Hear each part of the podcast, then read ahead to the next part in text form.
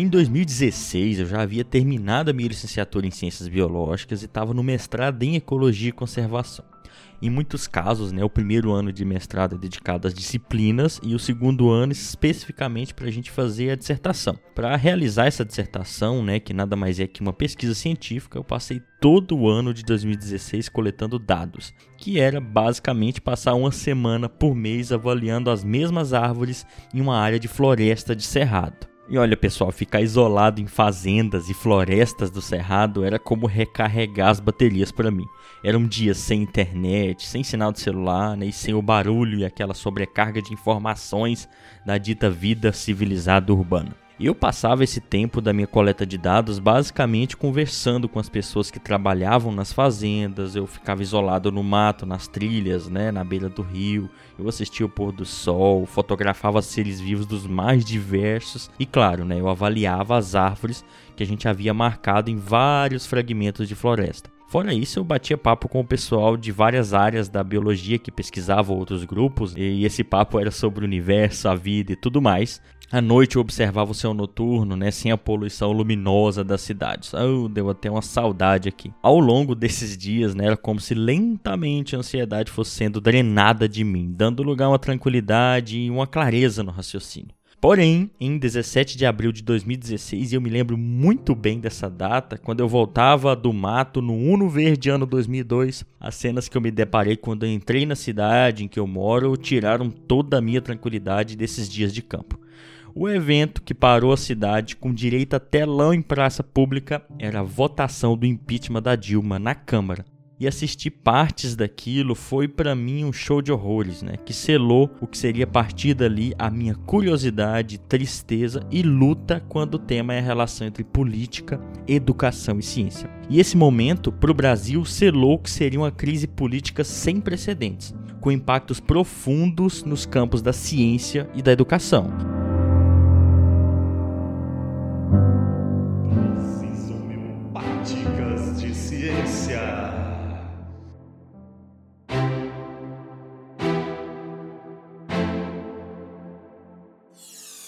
Olá, olá, primatas da internet. Olá, olá, colegas que compartilham a vontade de aprender mais sobre política aqui comigo. Tá começando mais uma dose homeopática de ciência aqui do Ensinecast, que é o nosso podcast sobre ciência e educação. E se você tá chegando por aqui agora, esses são os nossos episódios mais curtos. Logo, logo, na próxima quinzena, teremos episódios em formato de bate-papo, saindo aí com duração de uma hora. Então, segue aí para você conferir o que vem por aí. E no capítulo de hoje, eu vou falar um pouco sobre como esses três campos estão interligados ligados à ciência, política e educação. E também vamos descobrir qual é a importância desse papo cabeludo em ano de eleições.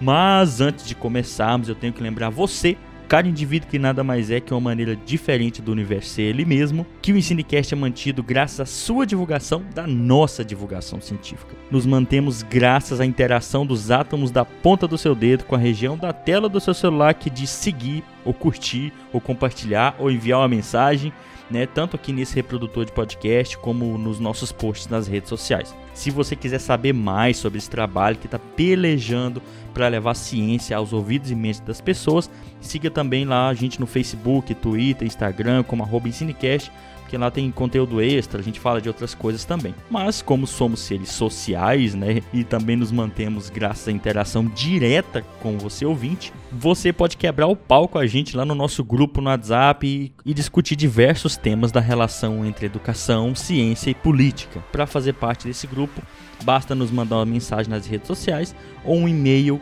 lá no ensinecast.gmail.com. O e-mail também é para você descer a lenha na gente, fazer críticas e sugestões.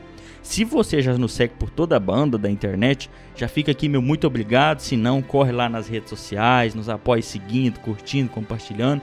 E sem mais delongas, bora pro episódio. Eu prometo me enrolar, porque toda vez que eu mando isso aqui para revisão, né, o pessoal vai me matar no Cinecast. É mais uma DHC que o James fala aí por 20 minutos. Era para ser curto, fica com mais de 20 minutos. Mas para mim 20 minutos é algo curto. E bora pro episódio.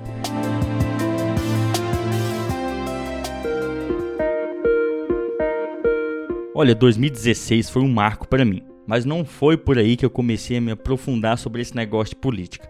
Antes até da universidade, né, eu tenho poucas lembranças sobre momentos em que eu parei para pensar mesmo sobre esse tema, muito menos como política se relaciona com educação e ciência. Em casa, esse era um assunto do tipo assim: política é coisa chata, não se discute, não vai mudar nada na vida da gente, algo realmente distante da nossa realidade. Já na escola, eu lembro das aulas em que professores comentavam, né, reclamavam, é, falavam da época do Collor, do fim da ditadura, do preço das coisas nesses tempos, né, da inflação, como isso se relacionava com política. Mas foi no ensino médio mesmo, né, que um momento me marcou profundamente. E foi um momento que, de algum modo, fez uma fagulha acender em mim sobre esse tema de política e como isso impacta a nossa vida. Bem, nessa época, né, no meu ensino médio, nossa escola desenvolvia alguns projetos extracurriculares, né, e um deles tratava especificamente da importância e da preservação do rio que abastece a nossa cidade aqui, o Rio Claro. Muitas das iniciativas desse projeto, né, que iam desde visitar o rio, passando por realizar palestras de sensibilização com a população local, dentre várias dessas estratégias, uma me marcou especificamente foi quando a gente foi fazer a discussão desse tema na Câmara de Vereadores da cidade. Lá nós fomos convidados a falar da importância é, da preservação do rio frente às atividades agropecuárias aqui da região. E nesse evento, além de nós, né, os, os vereadores presentes, nós estudantes do ensino médio, estavam presentes também vereadores e produtores rurais, principalmente grandes produtores da região. E após falarmos aí dos impactos dos agrotóxicos e do desmatamento no rio, nós tivemos que ir embora da Câmara devido aos berros e xingamentos dos produtores que ficaram furiosos. Isso mesmo, gente, professores e estudantes do ensino médio calados por quem tem mais influência política na Câmara. E foi ali que eu aprendi que poder econômico e político andam de mãos dadas. Muitas vezes não importa a maioria de pessoas, e sim a maioria de dinheiro. Na época eu lembro que eu fiquei bem confuso e um pouco revoltado, mas isso só foi fazer sentido mesmo na minha cabeça na universidade, em que pela primeira vez em minha vida eu tive uma formação política e social um pouco mais plena, né?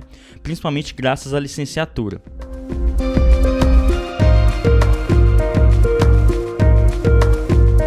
Foi na universidade que eu aprendi muito sobre como a política se relaciona com a nossa vida cotidiana. Eu descobri o quanto eu não sabia sobre o assunto e pior, como muito do que eu sabia estava até errado mesmo. Isso tudo de uma maneira muito espontânea, a partir de leituras, né, sem doutrinação, como muitos falam hoje em dia. Olha, sem dúvida eu acredito que todas as pessoas deveriam ter uma formação de qualidade sobre política e ciência desde o ensino básico, afinal, né, são aspectos centrais da nossa sociedade contemporânea todos deveriam ter acesso a uma formação que fosse muito além da repetição de conteúdos vazios, sem significado, distantes da realidade e das nossas necessidades sociais. Né?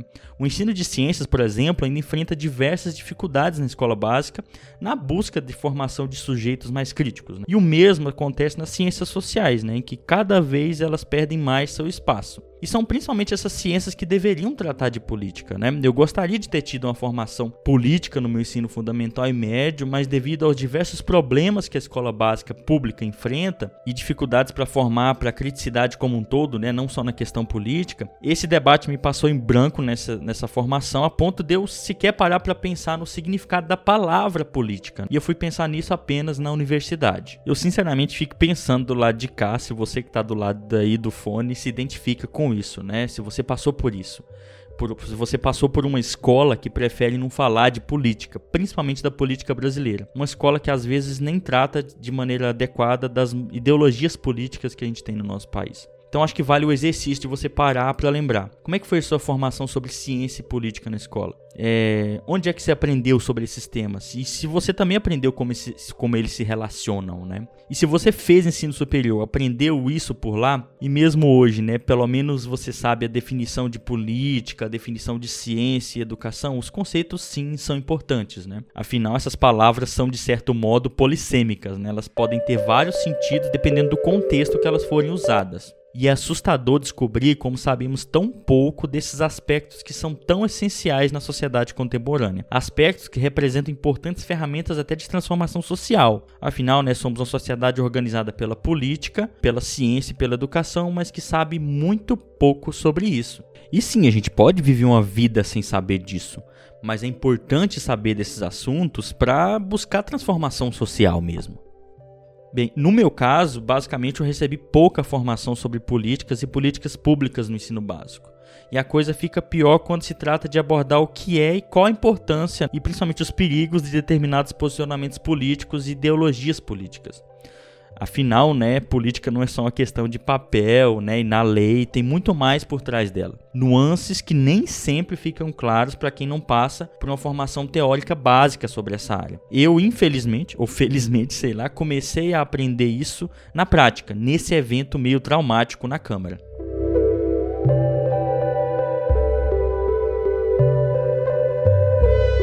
Por isso é essencial que todos os sujeitos passem por um processo de formação que descortine esse complexo universo da política e das políticas públicas. Ou pelo menos deveria ser algo mais essencial, pois por mais que muitos queiram se colocar como vivendo fora do ambiente político, como pessoas apolíticas, neutras, isentas, né? É, é impossível pensar a nossa sociedade, a nossa vida cotidiana sem a política e sem as suas estruturas de poder e de interesse. O que quer dizer é o seguinte, pessoal: não há como escapar da política. E também não há como negar a importância de uma formação política, né? principalmente quando o assunto é ciência e educação. Olha, mas você não precisa virar um especialista nisso tudo, em ciência, em educação, em política, para saber sobre toda a complexidade que envolve esse assunto. Nem os especialistas mesmo sabem tudo sobre isso mas existe uma formação básica necessária que nos torna críticos o bastante para perceber o que, que nos controla e o que, que é o nosso papel na busca de uma transformação social. Uma formação que nos faça entender até onde podemos exercer controle sobre essas três esferas da sociedade e como elas atuam no nosso cotidiano e na nossa organização humana como um todo também, né, gente? E antes de falar um pouco da relação dessas três esferas, eu vou trazer algumas definições para ficar um pouco mais claro. Vamos começar pela ciência, né, gente? Ela não é uma entidade, né? Ela é feita por pessoas. A ciência é essa busca coletiva por explicações de uma maneira racional. É a busca da compreensão da realidade de uma maneira sistematizada, com amparo em evidências. É um conhecimento historicamente determinado, né? Que é obrigado a mudar com base nos erros e, consequentemente, se aperfeiçoar com o tempo a ciência se transforma conforme a humanidade se transforma. Mas ao mesmo tempo, a ciência transforma a humanidade. Isso é muito doido. E agora falando de educação, ela é um processo contínuo, pela qual formamos pessoas para viver em sociedade e especificamente a educação formal, porque a gente ainda categoriza a educação, né? é, isso muda de autores, mas tem educação formal e informal. A educação formal é um espaço planejado e organizado para formarmos sujeitos que entendam como a sociedade funciona né, e que possam atuar nessa sociedade com base em conhecimento humano acumulado ao longo dos milênios e que todo esse conhecimento nos sirva para atuar em sociedade, na busca de um bem-estar individual e coletivo. E no contexto de uma humanidade cada vez mais complexa, isso, essa educação formal se faz muito necessária que ela forneça uma formação plena. E olha, a política permeia essas duas dimensões da humanidade, tanto a ciência quanto a educação. E ao mesmo tempo, a ciência e a educação influenciam na política. Esse é um processo complexo com várias vias de conexão, né? Isso fica mais claro quando a gente pensa em que uma se relaciona com a outra de várias maneiras, direta ou indiretamente. Por exemplo, o conhecimento produzido pela pesquisa científica na academia ele embasa ou deveria embasar mais né, as políticas públicas e também como funciona a educação formal. Por sua vez, a educação formal forma sujeitos, né, ou deveria formar sujeitos para entender como funcionam as políticas públicas e tomar decisões coletivas. E essa educação também forma de certo modo para a ciência, ou para compreender como ela funciona, para que as pessoas se sintam parte, né, do conhecimento científico, que o valorizem ou que até escolham a carreira científica. E de novo, por sua vez, a ciência pode oferecer diversos subsídios com base no seu conhecimento para ações de educação formal ou de políticas públicas, por exemplo. A ciência muda como a economia é pensada e isso também acaba mudando como a própria sociedade se organiza e, consequentemente, também a política. Ao mesmo tempo, a ciência fica à mercê de decisões políticas, muitas vezes decisões ligadas a interesses econômicos. Então, agora, em resumo, ultra complicado. Vamos lá. Por sua vez, a ciência pode influenciar na política e na educação, a educação pode influenciar na ciência e na política, e a política pode influenciar na ciência e educação. Complicado, né? Muito complicado, mas muito complicado mesmo, sabe? Além disso, muitos problemas sociais causam problemas nessa relação. E uma relação mal elaborada entre ciência, educação e política também causa diversos problemas sociais. E nesse processo todo, a ciência não pode estar apartada da política e nem o contrário acontecer. Quando isso acontece, a gente vê tomada de decisão que não cumpre o seu papel do bem-estar coletivo. Vemos tomadas de decisões políticas sem qualquer embasamento científico ou em conhecimento de qualidade. Quando a política abandona a ciência, né, e abraça quem oferece soluções fáceis, a gente tem um problema. Ou quando a ciência não entende que ela precisa de amparo político também, Aí temos outro problema, que é a ciência começar a perder verba, começar a perder apoio. E é claro, ainda surgem outros problemas quando a ciência começa a servir meramente a interesses políticos escusos, pois política tem muito a ver com ideologia, algumas paixões, interesses muito privados, o que pode ser perigoso também. Em outro extremo, temos outro problema quando não enxergamos as intenções políticas, que querendo ou não, fazem parte do fazer científico. Ciência não é neutra e política não é apenas interesse e ideologia. Isso tem que ficar claro. Né? A política, assim como a ciência, são partes da dimensão humana que podem ser usadas para coisas ruins e coisas boas também. Quando a ciência abandona a política por, por achar que as pessoas vão aceitá-la só porque ela busca verdades, ela erra também, né? Porque a ciência que não se aproxima das pessoas e da política acaba criando para si uma visão elitista das coisas, uma visão de distância da sociedade. Por sua vez, a educação formal que não aborda questões de política, principalmente sob a perspectiva da sociologia, da filosofia, da história e, é claro, da realidade social dos sujeitos, também falha. Uma educação que não aborda isso, ironicamente, está permeada de interesses políticos e ideológicos escusos, né? Basta lembrar do Escola Sem Partido, né? Que na busca de uma suposta neutralidade política nas escolas, implantava uma formação acrítica dos sujeitos e que deixava eles à mercê de determinadas ideologias, por incrível que pareça. Ideologias essas que são perigosas na busca dessa sociedade justa que tanto falamos. Para piorar, eu nem falei disso aqui. Tem economia no meio, mas isso é papo para outro episódio, eu não quero complicar as coisas ainda mais. E voltando ao caos do começo do episódio, naquela fatídica volta do mato em 2016, eu sabia muito bem de algumas coisas. Eu sabia que a bolsa de mestrado que eu recebi era fruto de luta política pela ciência. E eu só pude perceber também como aquele suposto impeachment era um desastre político, né, um golpe, né? E eu só pude perceber isso graças à educação formal superior em que eu tive acesso. Naquela época, em 2016, eu já sabia que as florestas que eu pesquisava estavam conservadas graças às políticas públicas de meio ambiente. Políticas essas que sofrem muito com os interesses econômicos de gente bem rica, né? Essas florestas eram protegidas e são até hoje, eu espero, graças ao Código Florestal. Mas esse é um código, né, que é resultado de luta política, mas também um código que tem sofrido ultimamente, né, que está um pouco mais capenga. Eu não imaginava que de 2016 para cá as coisas poderiam piorar tanto. Eu não imaginava que o obscurantismo, o negacionismo científico e as pseudociências ganhariam tanta força nessa esfera política, a ponto de assistirmos aí uma institucionalização do descrédito à ciência, uma institucionalização da desvalorização das universidades públicas e uma desvalorização da busca dessas escolas que formem sujeitos realmente críticos. Depois de quatro anos de um governo desastroso e de três anos de pandemia,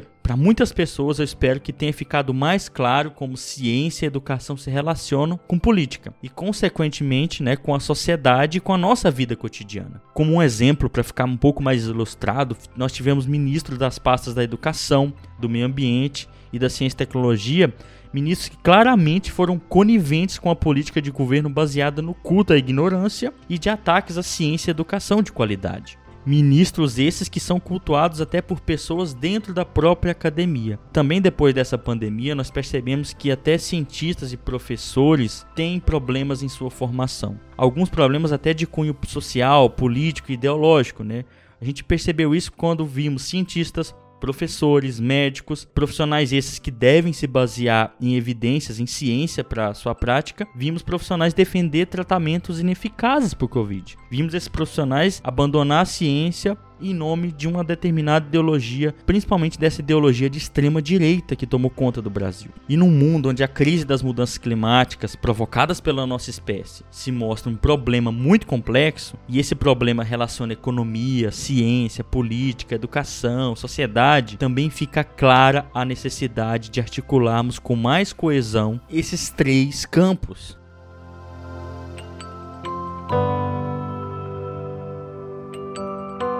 Temos pela frente inúmeros obstáculos políticos e econômicos para vencer. Obstáculos que criam dificuldades para a participação pública em tomada de decisão aqui no nosso país. Isso são entraves na busca de uma transformação rumo a uma sociedade mais justa, equânime, duradoura, uma sociedade que respeite todas as formas de vida humana e não humana também, né? A minha pesquisa, minha formação, minha atuação como professor são intimamente relacionadas com política, direta ou indiretamente.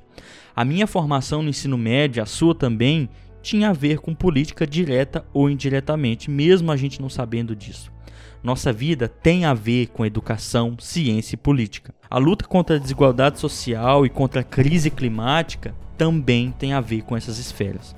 A transformação social que tanto buscamos também depende intimamente da relação entre ciência, educação e política. E, gente, é ano eleitoral e eu não penso que deveríamos ter muitos cientistas eleitos como políticos, né? Penso que deveríamos ter políticos melhores mesmo, no mínimo. Penso que deveríamos ter vereadores, prefeitos, deputados, senadores, presidentes e ministros mais sábios Deveríamos ter políticos que articulem melhor vários setores da sociedade na busca de justiça social e de reais mudanças para a eliminação dessa visceral desigualdade social. Deveríamos ter políticos que lutem contra essa destruição dos ecossistemas que está fadando a nossa espécie a uma crise sem precedentes. E eu penso que deveríamos também, por outro lado, ter cientistas e professores que compreendam com mais clareza como funciona a política, né?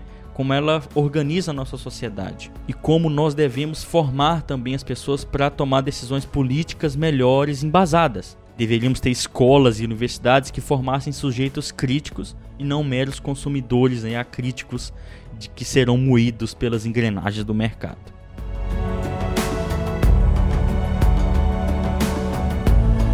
E é isso aí, pessoal. Vou ficando por aqui hoje. Qualquer dúvida, sugestão ou comentário sobre esse episódio, você pode falar diretamente com a gente no nosso e-mail, ensinecast.gmail.com ou você pode fazer parte lá do nosso grupo no WhatsApp e discutir as várias ideias que eu coloco aqui. Esse foi um episódio que trouxe muitos temas à tona e é difícil abordar eles com mais detalhes. Então, por isso, tem referências na descrição do episódio.